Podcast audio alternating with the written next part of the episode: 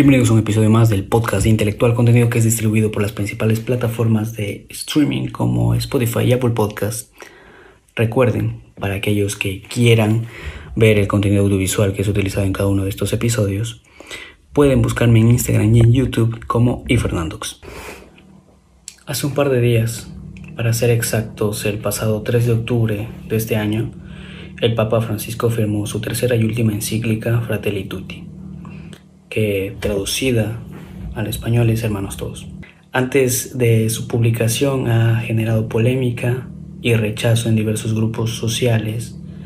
¿Por qué? Bueno, pues porque el título no incluye la palabra hermanas, lo cual ha llevado a que muchas mujeres se sientan discriminadas. Este tipo de situaciones, lejos de ser ridículas, dan miedo. Miedo porque la cultura del victimismo y el sentimentalismo está en auge. Miedo porque su capacidad de interpretación es nula. Está por demás decir que la frase, el título, incluye ambos sexos. Lo que pasa es que estas personas no conocen la economía del lenguaje. Es como si yo me refiriera a la metáfora, el pastor guía a sus ovejas. Está por demás decir que incluye a ambos sexos. Si no, tendría que modificar la metáfora para incluir, hacerla más inclusiva, de modo que los pobres carneritos, que es el macho de la oveja, no se sientan marginados. Esto es ridículo. Colm Holmes, presidente del movimiento progresista We Are Church, Somos Iglesia, fue que expresó que el título es machista.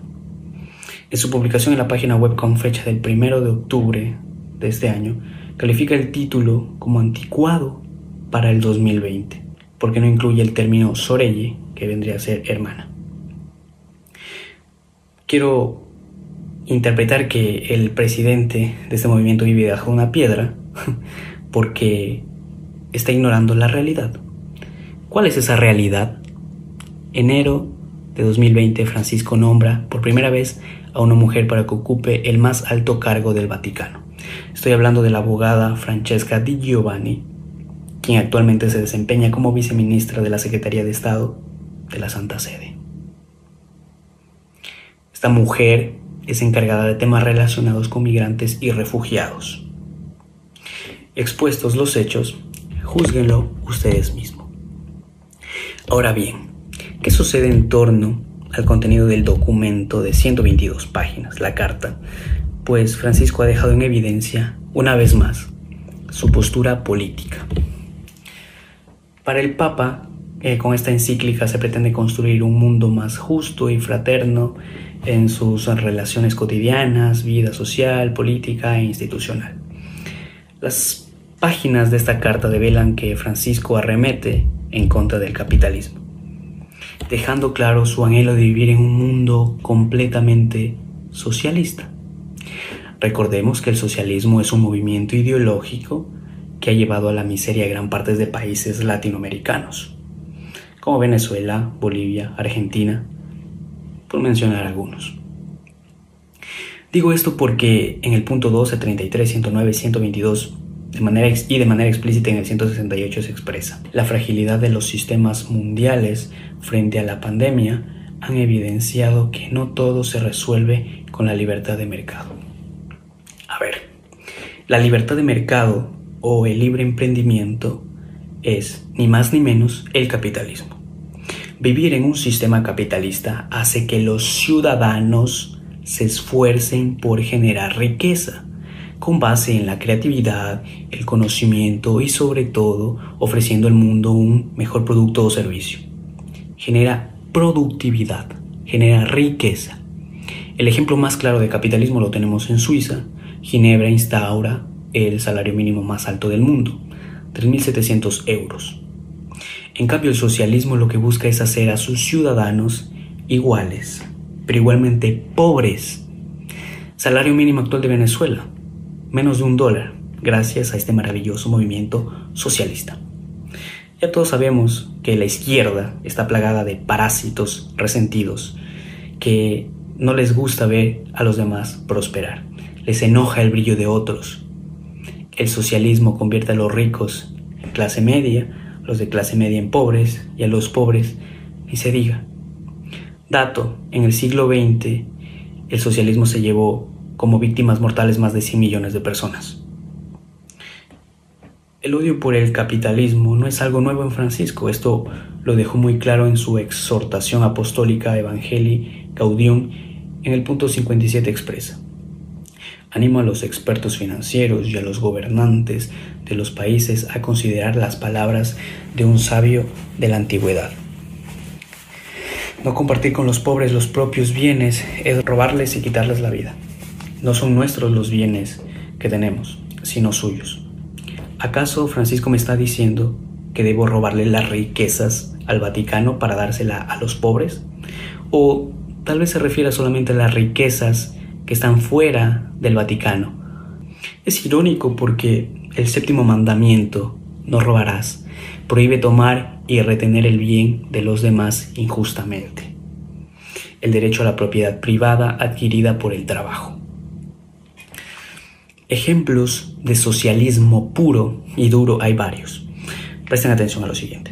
Este edificio es un edificio que tiene comercio privado de joyería. Expropiese, expropiese. De acuerdo. Y aquel edificio allá en la esquina. También son edificios que tienen locales comerciales. Bueno, miren, me decía Jacqueline ahora, en aquella casita que está allá vivió Bolívar recién casado. Esa casita que se ve ahí con dos balcones. Y ahí lo que están unos negocios. Expropiese. Este edificio aquí, ¿cuál es? También es un edificio que tiene locales comerciales. Señor alcalde. Expropiese. Eh, también lo dice Mao. Lo primero que ha- el hombre ha de discernir cuando conduce es establecer claramente cuáles son sus amigos y cuáles sus enemigos. Y dedicarse después, esto ya no lo dice Mao, lo digo yo, al amigo todo, al enemigo ni justicia. Porque en esto no se puede tener dualidades. Nosotros no queremos ser ricos. Ser rico es malo, es inhumano. Así lo digo. Y condenen a los ricos cada vez que les dé la gana. a los especuladores. El gobierno está decidido a hacer cumplir los precios, aunque tenga que colgarlos a todos. Pero no hay que aterrorizarse, solamente hay que tenerle temor a Dios. Y, por, y a mí, en todo caso, también un poquito, porque Bueno, pero es que usted tenga cuidado con lo que me responda, ¿sabe? Porque usted me está diciendo que el banco no está en venta, pero yo se lo puedo expropiar ya, inmediatamente si quiero, en función del interés nacional. Pues tenga, tenga cuidado con lo que usted me está respondiendo, ¿sabe? Acabada la conversación, Chávez ordenó a su ministro de Exteriores entrevistarse con los directivos del banco, que tras la llamada ya estaban reunidos de urgencia. Remontémonos al 2015, Francisco dice, el dinero es el estiércol del diablo. Seguramente no se refería al Banco del Vaticano, ¿no? Y al año siguiente, el 11 de noviembre de 2016, Son los comunistas los que piensan como los cristianos. Esa fue la sentencia del jerarca de la Iglesia Católica al ser consultado sobre si apoya una sociedad de inspiración marxista. En una entrevista con el diario italiano La República, el Papa Francisco aseguró que Cristo habló de una sociedad en la que los pobres... Con fecha del 15 de septiembre de 2020, la ONU emitió un informe de 21 páginas sobre Venezuela. En este documento se revelan las brutales técnicas de tortura del régimen de Maduro. Página 9.65, 66 y 67. Tortura que va desde la asfixia, la desnudez forzada, violaciones con objetos punzantes, especialmente con palos y descargas eléctricas en los testículos. Estas atrocidades constata la ONU en su informe. ¿Saben lo que dijo el Papa ante esto? Nada, aunque tiene un poco de sentido su silencio dado que en el 2018 publicó un tuit en el que expresa, en el silencio aprendemos a contemplar la obra de Dios, que supera todo lo que podamos imaginar. Tal vez esa sea la razón de su silencio, está contemplando la obra de Dios. Es triste porque ignorar prácticamente deja en evidencia su complicidad para con el dictador Nicolás Maduro. El Vaticano se supone que es defensor de derechos humanos, que aboga por la paz, por el bien, por el buen obrar, no obstante, prefiere seguir contemplando la obra de Dios. Alemania, Estados Unidos, Brasil, Colombia, la Unión Europea y líderes como el secretario general de la OEA, Luis Almagro, pidieron acciones contundentes contra la tiranía. Sin embargo, el Papa ensordece al mundo con su silencio. Francisco ha evitado dar declaraciones cuando ha tenido que referirse sobre Venezuela. Lo hace por la presión de la opinión pública y de la misma iglesia. Además, se le ha visto muy sonriente al lado de Maduro, de Fidel Castro, de Cristina Fernández. Para finalizar, les quiero recordar que en 2018 el Papa firmó un acuerdo con China, pacto que le permite al gobierno, liderado por el Partido Único, el Partido Comunista, elegir a los obispos de la nación. Sin embargo, la administración de Trump advierte que darle ese poder al régimen podría poner en peligro a los católicos de China. Podría aumentar la persecución religiosa. Para él, este convenio le otorga al Partido Comunista el control sobre la Iglesia. Este mes de octubre el Vaticano debe decidir si renueva o no dicho pacto. Si lo renueva, confirma, en definitiva, su inclinación comunista.